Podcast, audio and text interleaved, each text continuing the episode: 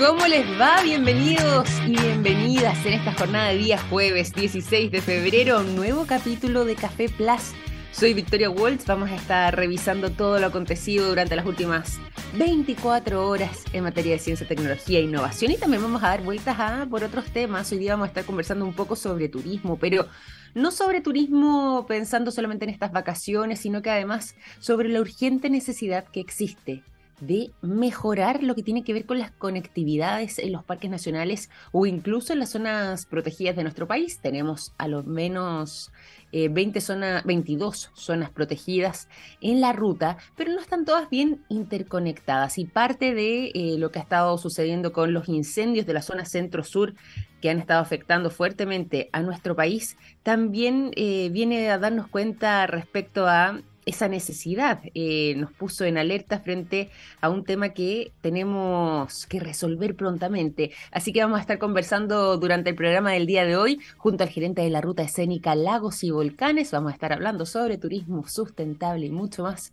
junto a Rodrigo Moreno. Además de eso también, para el programa del día de hoy nos vamos a estar enfocando en... Eh, en varias cosas. ¿ah? Voy a comenzar, de hecho, directo con la información antes de contarles con qué vamos a seguir este capítulo respecto a algo que a muchos no solo le llamó la atención, sino que también eh, nos preocupa respecto a esta alerta que hace la ONU sobre em, la posibilidad de que países enteros pudieran desaparecer producto de la subida de las mareas a causa de los deshielos y que incluso varias ciudades de nuestro país también podrían em, vivir estos embates, lo que podría llegar a generar, y aquí voy a citar un poco las palabras textuales de la ONU, pero podría llegar a generar un éxodo masivo y una enorme devastación, según eh, emitieron esta alerta mm, sobre eh, las implicancias que podría acarrear el cambio climático y la inminente elevación del nivel del mar donde incluso eh, dentro de las ciudades más afectadas, productos de este éxodo, es decir, ciudades alrededor del mundo que podrían comenzar a recibir gran cantidad de personas que se vean en la urgencia y en la necesidad de abandonar sus hogares y tener que trasladarse hacia zonas donde precisamente el mar no eh, alcance a llegar, podría ser incluso la ciudad de Santiago. Por eso nos ha llamado también, eh, al menos en el caso de Chile, con mayor fuerza la atención. Esto mm, es una alerta que, como mencionaba recién, emitió durante el día de ayer la Organización de las Naciones Unidas y se refirió específicamente a todo lo que tenía que ver con eh, el aumento de las mareas y las elevaciones al nivel del mar, poniendo en riesgo, en este caso, la vida humana y también la existencia en muchísimos rincones del mundo y por eso hizo eh, alusión este informe a lo que tiene que ver con estos éxodos masivos, haciendo una especie de llamado para que eh, alrededor del planeta se vayan tomando medidas antes de que tengamos que siquiera llegar a vivir eh, o imaginar una situación de este tipo. ¿Por qué? Porque eso podría acarrear desde, como decíamos antes, en un caso más extremo, la desaparición de algunos países, la extinción de distintas comunidades que viven en las zonas costeras. Em, problemas de acceso al agua, el agua potable me refiero además en particular. Eh, incluso también qué es lo que podría pasar con ciertas delimitaciones, porque acá estábamos hablando de qué ocurriría si desaparecen países completos. Bueno, ¿Qué pasaría ahí con los temas de frontera? ¿Qué pasarían con temas jurídicos? ¿Qué pasarían además entre los conflictos que se pudieran generar eh, em, con distintas naciones producto de este tipo de situaciones? Y además de todo eso, eh, lo complicado que podría volverse la vida en la Tierra para una mm, porción significativa de la especie humana al subir el nivel del mar. Se amenaza nuestra vida, se pone en riesgo entonces el acceso al agua, como decíamos antes, eso también conlleva a poner en riesgo el acceso a los alimentos e incluso además, y acá un tema un poco más delicado, pero que está directamente relacionado a lo que estábamos mencionando recién, lo que tiene que ver con el acceso a la salud, a los servicios de salud, a una buena calidad de atención. Todo esto podría ser una de las implicancias que tendría una situación de este tipo, tal como lo señaló entonces eh, quien es el secretario general hoy por hoy de las Naciones Unidas, eh, Antonio Guterres. Bueno, todo esto es si es que la temperatura de nuestro planeta sigue en aumento, algo que hemos conversado tantas veces en nuestro programa. Sigue continuando, no se ha detenido, todo lo contrario. Em, estamos en aumento y esto ya podría comenzar entonces a ser un riesgo real si es que aumenta la temperatura de nuestro planeta en torno al 1,5 grados, sabemos Celsius. Sabemos que ese es eh, el punto límite. Cuando ya superemos eso vamos a estar hablando ya de eh, situaciones aún más catastróficas, pero superando esa barrera de 1,5 grados Celsius, podría entonces ya el mar comenzar a elevarse de una manera considerable y eso además podría mm, eh, implicar todo este éxodo masivo y todas las implicancias que eh, les estaba mencionando recién. Ahora, lo trágico también de un informe de este tipo, además de lo ya recién señalado, es que acá se está evaluando esta posibilidad si es que se aumenta la temperatura de la Tierra en 1,5 grados, pero sabemos que hay varias proyecciones que incluso apuntan a que podríamos llegar a sobre los 2 grados Celsius en este aumento. 2 grados Celsius y la situación se vuelve aún más catastrófica y aún más compleja. Si es que mm, llegaran a aumentarse las temperaturas en un volumen de este tipo, 2 grados Celsius podría implicar que se duplique incluso em, la situación y la elevación de los mares, generando ahí situaciones aún más difíciles y más complejas de sobrellevar. Y esto entonces lo que podría ser eh, el principal motor de este, comillas, éxodo masivo, así como lo apuntó la ONU y que podría mm, eh, llevar a un peligro grave e inminente incluso si es que esto no se detiene a un total de a lo menos 900 millones de personas que actualmente viven en zonas costeras alrededor del mundo que son poco seguras y que em, podrían verse involucrados. Nosotros sabemos que, eh, y lo mencionamos acá en el programa, ya para el año pasado, el año 2022, se rompió un hito y era que alcanzamos a ser 8 mil millones de habitantes,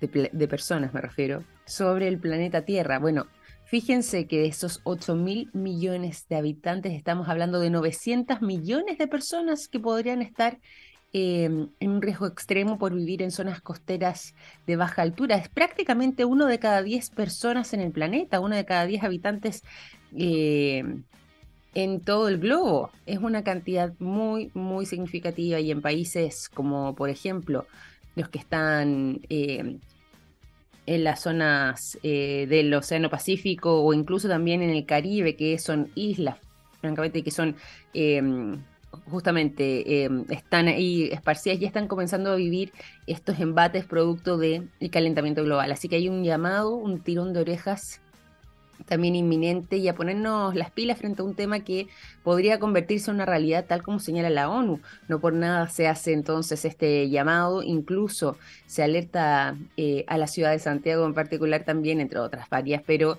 em, como una de las ciudades junto con, por ejemplo, Buenos Aires, sin ir más lejos, Nueva York, Los Ángeles, eh, El Cairo, Lagos ahí en Portugal, eh, Yakarta, Bombay en India, Shanghái, eh, Copenhague, Londres, se se enumeró una serie de listas de, ciudades alrededor del mundo que también podrían ser las que sufren de manera más directa este impacto producto de eh, el éxodo masivo de personas que podrían llegar a buscar refugio y vivienda en ciudades como esta, justamente por estar un poco más protegidas eh, de el alza del de, el mar y que además eh, podrían entonces comenzar a vivir este impacto si es que sigue el aumento de las temperaturas y se sigue aumentando por consecuencia el nivel del mar. Así que ya ahí les dejo lo que tiene que ver con este informe, esta alerta más bien que emite la ONU, donde incluso ciudades como Santiago, Buenos Aires, como les decíamos recién, Los Ángeles, Nueva York, Londres, se ponen en alerta respecto a las implicancias que podría generar la subida del nivel del mar a causa del cambio climático. Ahí les dejo este tema para que mm, podamos también en conjunto reflexionarlo y también aprovechamos de informarles respecto a este anuncio que hace la ONU con este informe y esta alerta que emite y nos vamos también a mm, conversar sobre otros temas durante esta mañana. Nos vamos a ir directamente a la música para comenzar de buena forma también esta jornada de día jueves. Los quiero dejar a continuación con el sonido de Black Kiss, la canción Lonely Boy es lo que suena a continuación.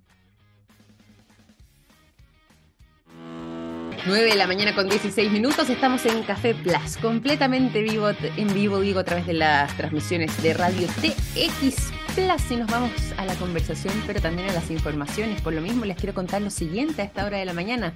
Los productos de yodo de SQM están en tomografías con medios de contraste que sirven para diagnosticar el cáncer.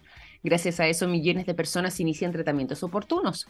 Los productos de SQM ayudan a mejorar nuestra calidad de vida. Toda la información la puedes encontrar disponible en el sitio web www.sqm.com. Y nos vamos a hablar sobre mm, lo que les mencionábamos al inicio del programa. Queremos conversar sobre hartos aspectos vinculados al mundo del turismo. De partida, turismo sustentable. Eh, ¿Cuál es este concepto? ¿Qué pasa en un país como Chile que eh, esto lo hemos tomado bastante en serio y cómo hemos ido avanzando en esa ruta, sumado también a lo que ha estado pasando con temas de contingencia, la manera en la que eh, los incendios que han estado afectando a la zona centro-sur también ha impactado fuertemente en el gremio turístico y sumado a todo eso, también consultar respecto a la conectividad que existe, por ejemplo, entre parques nacionales o entre las zonas protegidas, que incluso cuando no han estado bien interconectadas ha dificultado lo que tiene que ver con la llegada de brigadistas, por ejemplo. Hay muchísimo paño para cortar en lo que va a ser esta conversación y por supuesto y afortunadamente contamos hoy con la presencia de quien es el gerente de la ruta escénica Lagos y Volcanes. Está junto a nosotros Rodrigo Moreno para ahondar en esto y mucho más. ¿Cómo estás, Rodrigo? Bienvenido a Café Plus. Muy buenos días. Hola Victoria, muchas gracias. Muy bien, aquí en el sur, eh, atentos para conversar con usted y darle las gracias por el contacto. Oye, agradecerte a nosotros, sobre todo además cuando eh, han estado pasando tantas cosas, sobre todo además también en un mes como es febrero, donde además hay muchísimo movimiento de personas, me imagino que estás con muchísimo trabajo. Comencemos de partida, ¿te parece? Eh, en términos un poco más generales, ya que tú estás en el sur, cuéntanos un poco cómo está la situación en estos momentos, cómo eh, se ha seguido desarrollando. Nosotros hemos estado muy al día y poniéndonos siempre en cada capítulo em, siguiendo lo que ha estado eh, aconteciendo con los incendios forestales, pero cómo lo has estado viviendo tú y em, de esta forma también cómo continúa esta jornada. Mira, acá en el sur eh, estábamos, este es nuestro, primero, nuestro primer verano post pandemia, realmente, ¿cierto? Donde esperábamos eh, tener unos números similares al 2019, que desde el 2017 al 2019 históricamente fueron los mejores años en turismo en esta zona. Eh, hasta antes de los incendios íbamos un 10% bajo, lo cual igual era un número súper interesante, dado que recién en octubre se acabó la homologación de vacunas, pudieron entrar extranjeros, ¿cierto? Y eso eh, se vino, esa brecha se vino a, agrandar un poco, obviamente, por el tema de los incendios, que tuvimos un par, un par de semanas donde se cayeron muchas reservas, porque la verdad es que los incendios fueron realmente eh, potentes, grandes, ¿cierto? Con mucho humo, y la verdad es que la experiencia turística no es tan agradable con, con ese tipo de, de situaciones.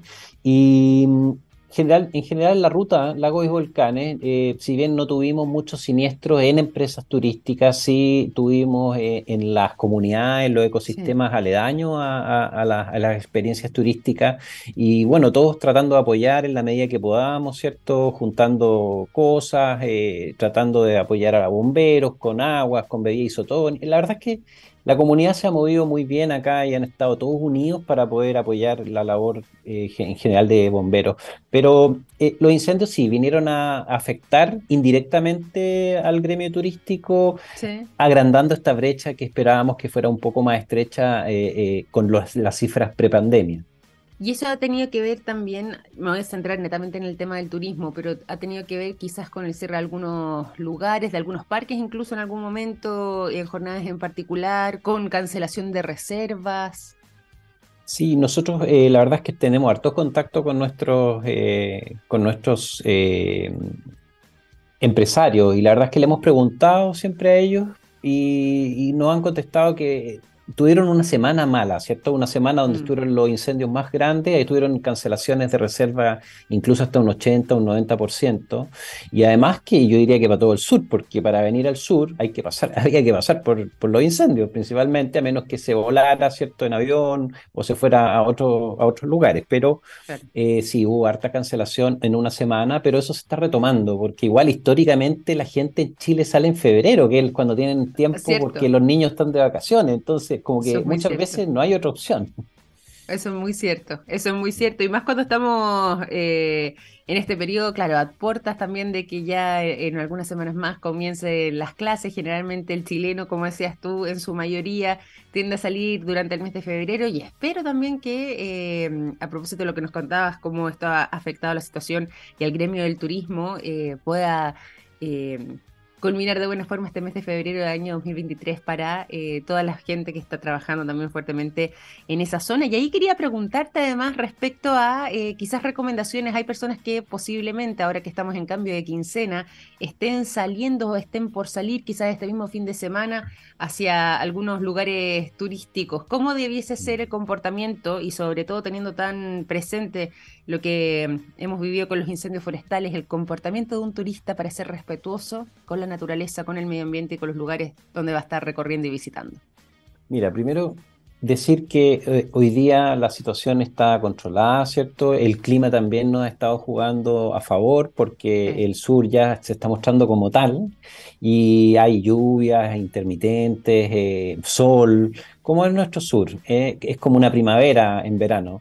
Pero acá lo bueno que tiene la ruta escénica y este territorio que va de la Araucanía hasta Cochamó, en el sur, es que es bastante heterogéneo, es multicultural, tú puedes encontrar de todo, desde geyser como en el norte, eh, glaciares, eh, eh, aventura, lagos, ¿cierto? montaña, trekking, cultura pehuenche, cultura colona, alemana, entonces la multiculturalidad y en el maridaje con lagos y volcanes es tremendamente potente. Y en ese sentido nosotros este verano eh, también creo que por un lado, si bien esa baja en las reservas es, por un lado mala para la economía de los empresarios, también confiamos en que eh, muchas veces la saturación en verano de tanta demanda eh, viene a, a dañar un poco los ecosistemas del sur. Y nosotros hemos estado trabajando para que el turista no solo venga en verano, sino que la persona que a lo mejor no tiene vacaciones de sus niños y todo,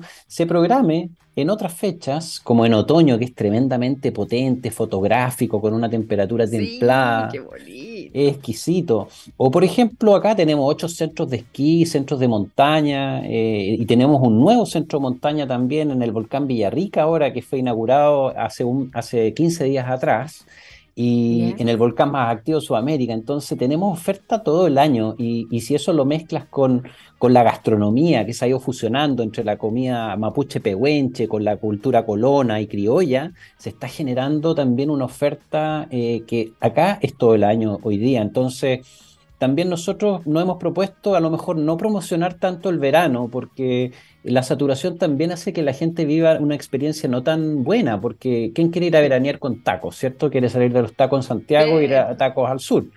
Entonces creemos que nosotros tenemos que ayudar para que la gente tenga una buena experiencia y eso significa que elijan bien la época del año, ¿cierto? Según los gustos, las preferencias. Pueden venir a las termas a, pasar calorcito, ¿cierto? En, en invierno. Acá tenemos el 71% de las termas de Chile, entonces tenemos de todo. No, sí, es francamente, es francamente maravilloso y aparte uno te escucha y se imagina, se remonta a esos lugares, esos rincones del sur de nuestro país que son realmente un espectáculo, además de altísimo nivel. Y por lo mismo, ¿cómo vinculamos todo esto con el turismo sustentable? ¿Cómo es que eh, toda esta oferta también eh, está o ha estado centrada, porque yo sé que se han hecho eh, arduas labores durante los últimos años mm. para poder ir en ese sentido. ¿Cómo es que lo han desarrollado y cómo es que eso se está implementando en la actualidad? Sí, bueno, el turismo sustentable tiene varias, varias aristas, ¿cierto? Desde la arista económica, cultural, medioambiental. Eh, entonces, bueno, lo hemos abordado de varias maneras. Primero es tratar de, este, esto que te decía yo, tratar de equilibrar la demanda en el año para no saturar los ecosistemas en una época del año, ¿cierto? Porque si tú saturas y se pasan cosas como las que vemos, incendios, eh, basurales, porque el sistema está preparado para una carga y si esa carga se sobrepasa, los ecosistemas se ven bastante dañados. Entonces, el, sur es para todo el año y la gente tiene que, tratar de cuidar en los ecosistemas y tratar de equilibrar la demanda y la oferta eh, durante el año. Eso es un primer tema que es fundamental para nosotros. Lo otro es que en cierto modo, eh, muchas veces eh, la infraestructura turística, la infraestructura habilitante de conectividad, es tremendamente relevante, por ejemplo, dentro de las áreas silvestres protegidas, porque muchas veces eh, uno piensa que un mm. área silvestre protegida es conservacionismo,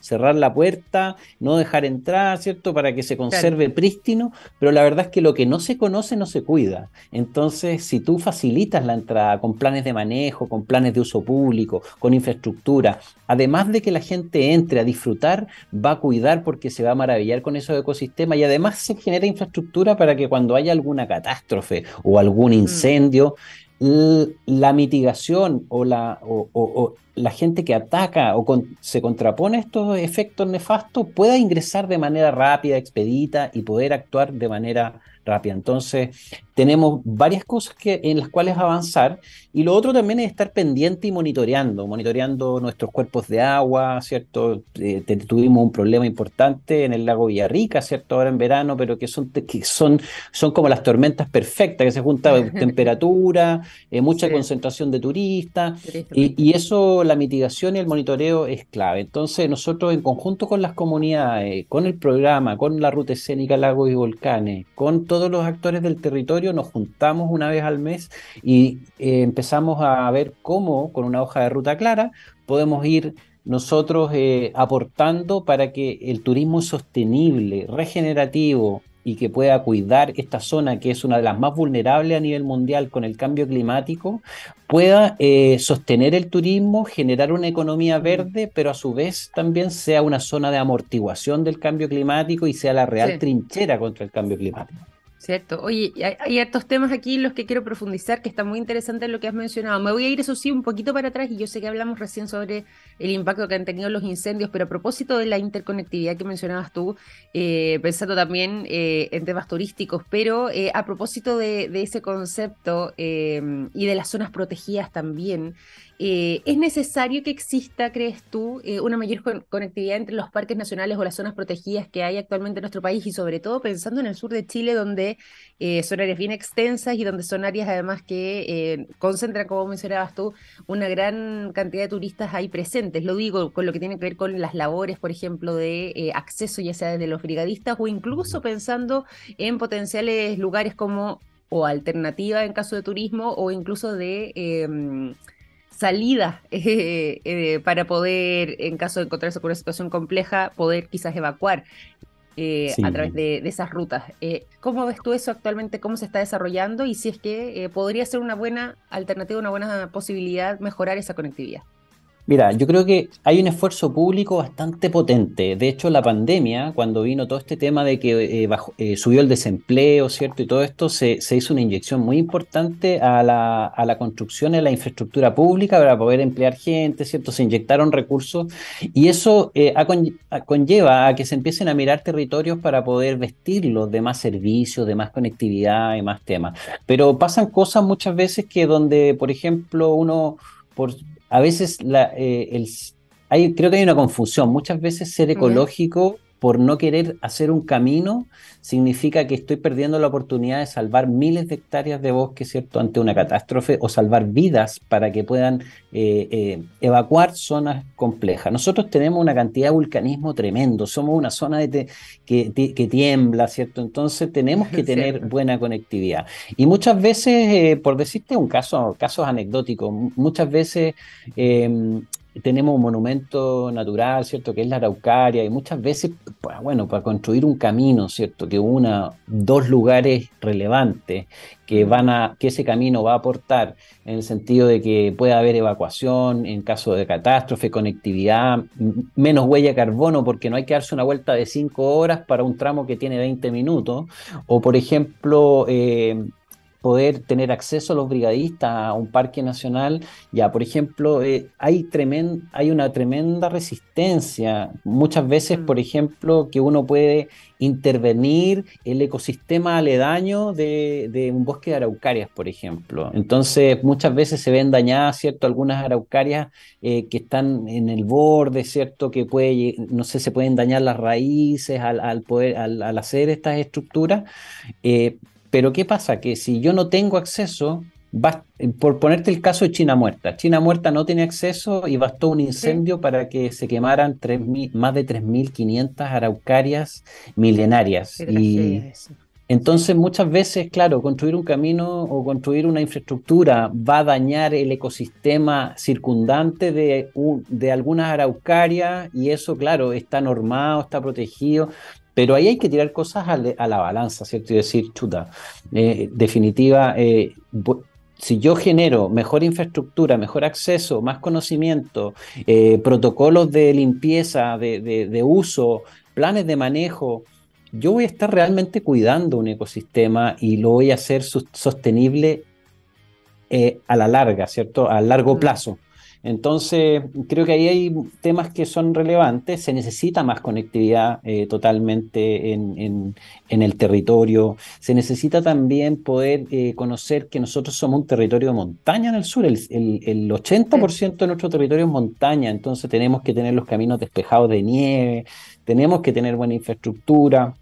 Y tenemos que estar preparados para las catástrofes que nuestro país siempre eh, tiene frecuentemente. Entonces, la sostenibilidad, por un lado, tiene que resguardar los ecosistemas, pero resguardar los ecosistemas muchas veces significa que yo tengo que eh, hacer ciertas concesiones para poder visualizarlo a largo plazo. Y eso significa que hay que hacer las cosas con planificación, eh, se necesitan planes de manejo, planes de uso público e infraestructura habilitante de acceso y de conectividad que pueda ayudarnos a poder resguardar estos ecosistemas.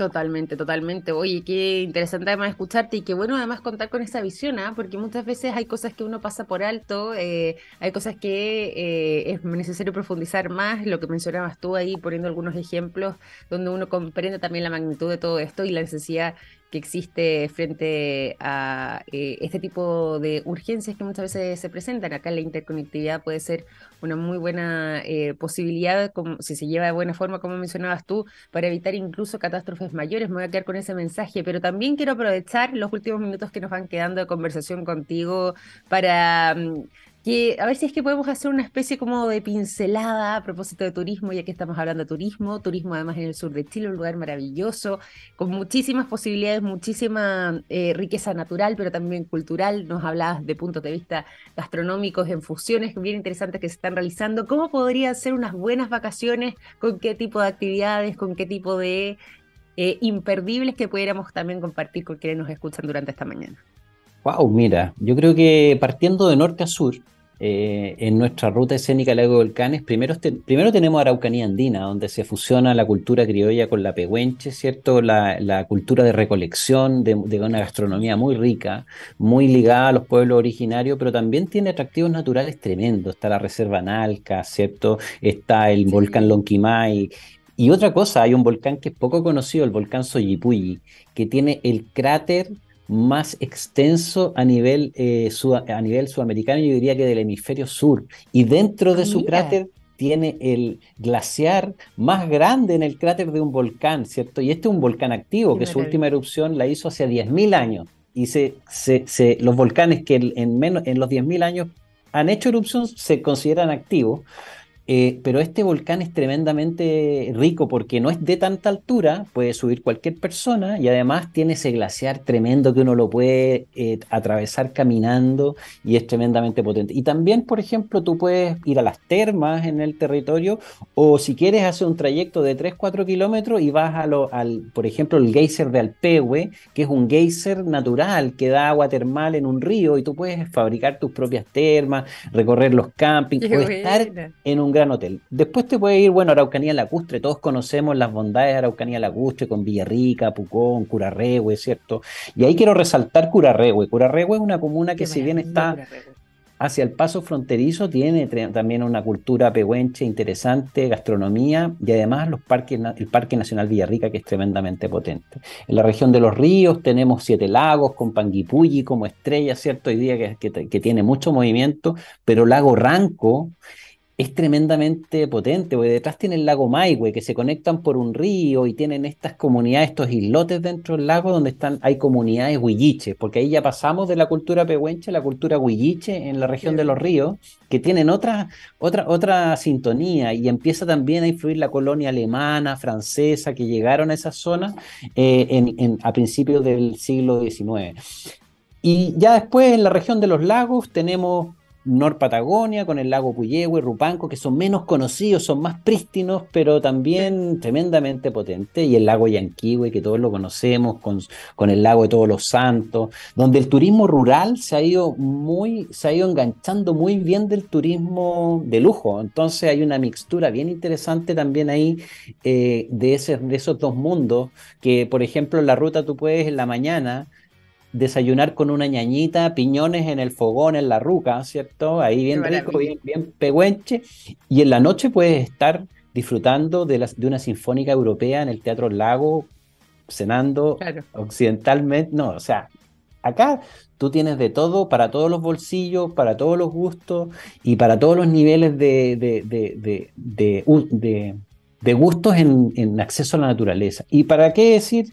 Cochamó, que Cochamó ha estado sonando, que termina, ¿cierto?, con este estuario más septentrional de Chile, el estuario Reloncaví, que es, la, una extensión de la falla Liquiñe-Ofqui, que parte en la región de la Araucanía, y tiene también una cultura tremendamente potente, rica, donde se junta los chilotes con los huilliches, con, con, la gente criolla y con muchos colonos que han ido haciendo patria, ¿cierto?, hacia el lago Tahuatahua, Argentina. Entonces, la ruta Lago y Volcanes tiene de todo, tiene eh, para todos los bolsillos, para todos los gustos y para toda la cantidad de días que tú quieras estar y todas las experiencias que tú quieras vivir, desde experiencias gastronómicas, culturales, de aventura, de naturaleza.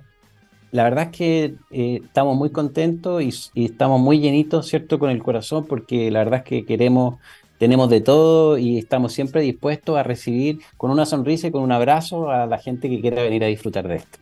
Oye, y me entusiasmaste. Yo voy aquí a ampliar el mensaje en algo, ¿ah? porque con toda esta descripción maravillosa no solamente dan ganas de partir inmediatamente, pero también, como decías tú, hay personas que eh, no necesariamente van a salir de vacaciones ahora en verano y tener otras fechas eh, como alternativa. Eh, puede ser una muy buena posibilidad, sobre todo considerando que mm, ya esto está eh, recibiendo turistas todo el año, se está implementando de buena manera, la gente que quiera, por ejemplo, salir en otoño, como decías tú, incluso también en invierno y se puede disfrutar de muy buena forma y van a estar recibiéndolos también, con todo listo, con todo preparado. Eh, estamos en un muy buen nivel de turismo sobre todo en la zona, así que aprovechar también esas posibilidades con paisajes que van a cambiar un poquitito, eh, producto de las distintas estaciones del año, pero que eh, se pueden disfrutar y apreciar desde otro punto de vista. Así que voy a quedarme también con esa idea que mencionabas tú, después de esta descripción tan maravillosa de lo que es esta ruta escénica, lagos y volcanes. Te quiero agradecer además por lo mismo, Rodrigo, por habernos acompañado el día de hoy contarnos también sobre las bondades, las maravillas del sur de nuestro país, eh, hablar con nosotros sobre turismo sustentable y además también entendiendo un poco lo que ha estado sucediendo durante las últimas semanas en, en esa zona tal en particular y cómo ha ido impactando también al gremio del turismo todo esto. Muchas gracias Victoria por la invitación y solamente hacer un llamado a los radioescuchas, a la gente que la verdad eh, cuiden los ecosistemas, se lleven de vuelta su basura, no abusen del fuego, usen los senderos que están autorizados y, hagan y, hagan uso de fuego solamente en los lugares habilitados para tales cosas. Así que cuidemos nuestro chilito que somos premiados en haber en estar acá, ¿cierto? Y en poder disfrutar de todas estas bellezas que son envidiadas a nivel mundial. Totalmente, totalmente. Nos vamos a quedar también con esa idea y destacando, por supuesto, además, ese llamado y ese mensaje. Muchísimas gracias, Rodrigo, por habernos acompañado el día de hoy. Gracias a ustedes. Rodrigo Moreno, gerente de la ruta escénica Lagos y Volcanes, conversando con nosotros, haciéndonos viajar hacia el sur de nuestro país eh, con estos paisajes maravillosos para poder disfrutar además en esta época estival. Y nos vamos también nosotros a mm, eh, la música a esta hora aquí en el programa. Y eso a las 9 con 40 minutos los quiero dejar a continuación con el sonido de Two Door Cinema Club. La canción What You Know es lo que suena durante esta mañana de día jueves en Café Plus. 9 de la mañana con 43 minutos. Seguimos completamente en vivo a través de Café Plus en Radio TX Plus. Y nos vamos también a las informaciones. Por ejemplo, la siguiente, les quiero contar que hay productos que nos han acompañado toda la vida, como el yodo, presente en el área de la salud, el nitrato de potasio en la industria de la alimentación, las sales orales en energías limpias y el litio en la electromovilidad. Los productos de SQM ayudan a mejorar nuestra calidad de vida. Toda la información disponible a través del sitio web www.sqm.com. Nos vamos a ir también a las noticias y hay un tema que se está tomando eh, la agenda y la atención del mundo científico y el mundo de la medicina, porque se acaba de publicar los resultados de una sustancia que podría llevar a mm, elaborar lo que podría convertirse eventualmente en el primer anticonceptivo masculino. Así es, hay que mm, señalar varios aspectos ¿ah? eh, respecto a lo que podría ser la prueba de estas sustancias y los resultados que han tenido de partida.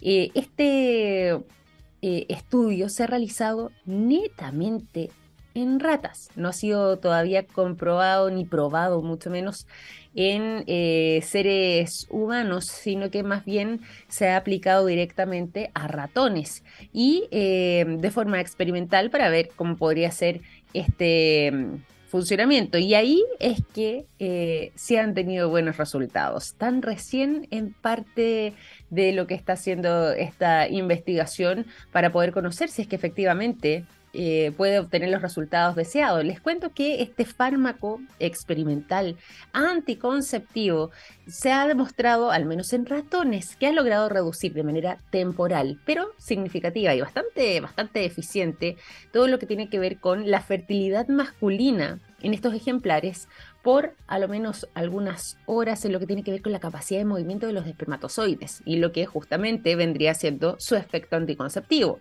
Bueno, esto lo está publicando ya la revista Nature Communications, ahí lo pueden encontrar directamente a través de esta revista científica sobre estos avances que estaría teniendo esta sustancia anticonceptiva masculina y que eh, permitiría además a los hombres poder eh, continuar con su fertilidad al día siguiente de haber consumido esta pastilla, que es algo de los aspectos importantes que no siempre se ha logrado desarrollar cuando se ha llevado a cabo este tipo de intentos. Este es un estudio que además eh, lo ha estado mm, eh, realizando eh, Jochen Bach del Will Cornell Medicine en los Estados Unidos, que describió em, a través de lo que tenía que ver con eh, los efectos que han demostrado esto en ratones, él se dio cuenta que para poder llegar a este resultado eh, había encontrado que los inhibidores solubles de una enzima en particular, de nombre adenilil ciclasa, podrían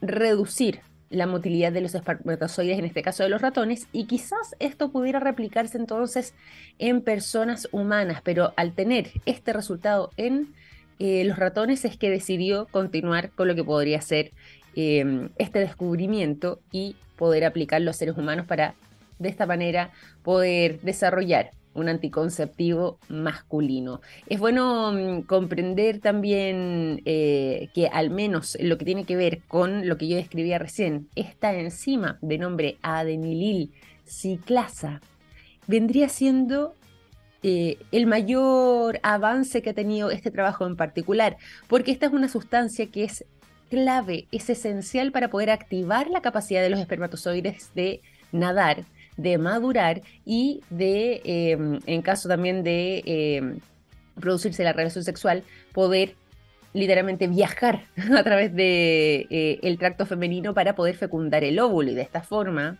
eh, permitir el embarazo. Entonces, poder trabajar sobre esta enzima eh, clave para lo que tiene que ver, por ejemplo, con el proceso de fecundación, entre otros, podría ser entonces la respuesta necesaria que eh, anteriormente no se había logrado establecer o desarrollar de buena forma para poder inhibir su trabajo y así también avanzar en camino de eh, algún potencial anticonceptivo masculino mediante el consumo de una pastilla, muy parecido a lo que son em, varios de los anticonceptivos femeninos, las pastillas, la clásica píldora que uno solo toma una, una vez al día y eh, ojalá en el mismo horario para poder mantener además su efectividad. Bueno, en el caso masculino podría tratarse una pastilla con los mismos fines, eh, lógicamente operando a nivel biológico de manera muy distinta, de acuerdo a lo que mm, eh, son las diferencias entre hombres y mujeres, por supuesto, pero eh, sería a través también entonces del el consumo de una pastilla en particular que pudiera entonces en este caso trabajar sobre esta enzima en particular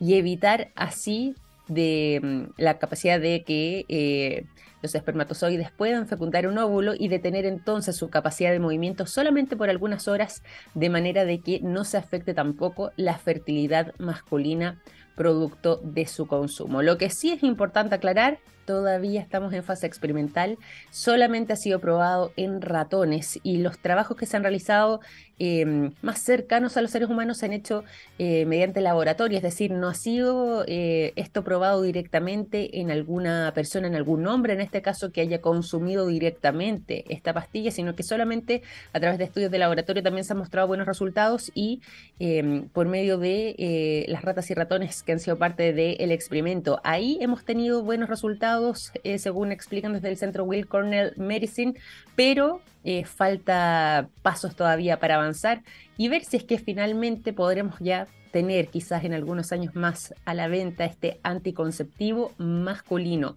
en pastillas que ya está entregando, al menos en su fase experimental, interesantes resultados. 9 con 50 minutos, nos vamos rápidamente a la música, continuamos en Café Plus, vamos a seguir con más informaciones, pero todo eso después de escuchar el sonido de Muse, la canción Starlight, es lo que suena a continuación.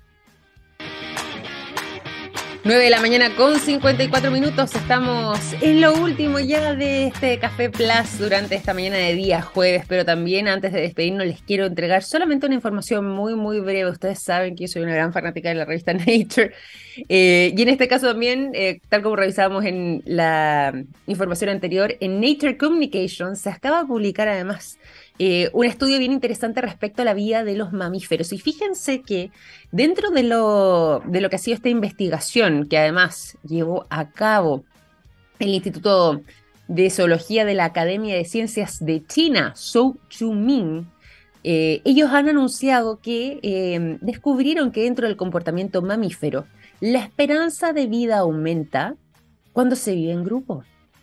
Sí, cuando se vive en grupo, es decir, la vida tiene una mejor expectativa y también se puede hablar incluso de mejor calidad de vida cuando eh, somos seres sociales que cuando estamos disgregados.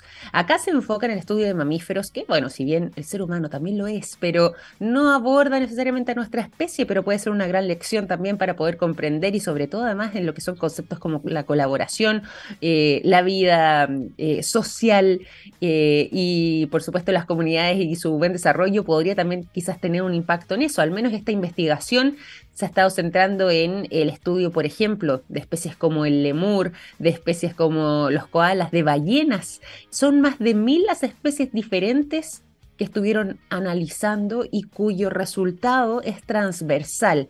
Todas tienen una mayor posibilidad de aumentar significativamente su longevidad si es que viven bajo organizaciones sociales, es decir, si es que viven en comunidades, si es que eh, mantienen eh, sus grupos eh, familiares eh, de buena manera o forma estrecha y en un contacto entre los distintos ejemplares de las diferentes, digo, especies. Ahí hay una lección muy interesante que, como les podía decir, recién le está publicada además en eh, la revista Nature Communications frente a lo que fue este trabajo del Instituto de Zoología de la Academia de Ciencias China Su Xingming, pero que también quizás pudiese entregar interesantes lecciones a nuestra especie, a la humanidad. 9,56, de esta forma finalizamos también este capítulo de Café Plus. Les agradezco por habernos acompañado el día de hoy, sigan en sintonía porque ya comienza la ciencia del futuro. Que estén muy bien, un gran abrazo. Chao, chao.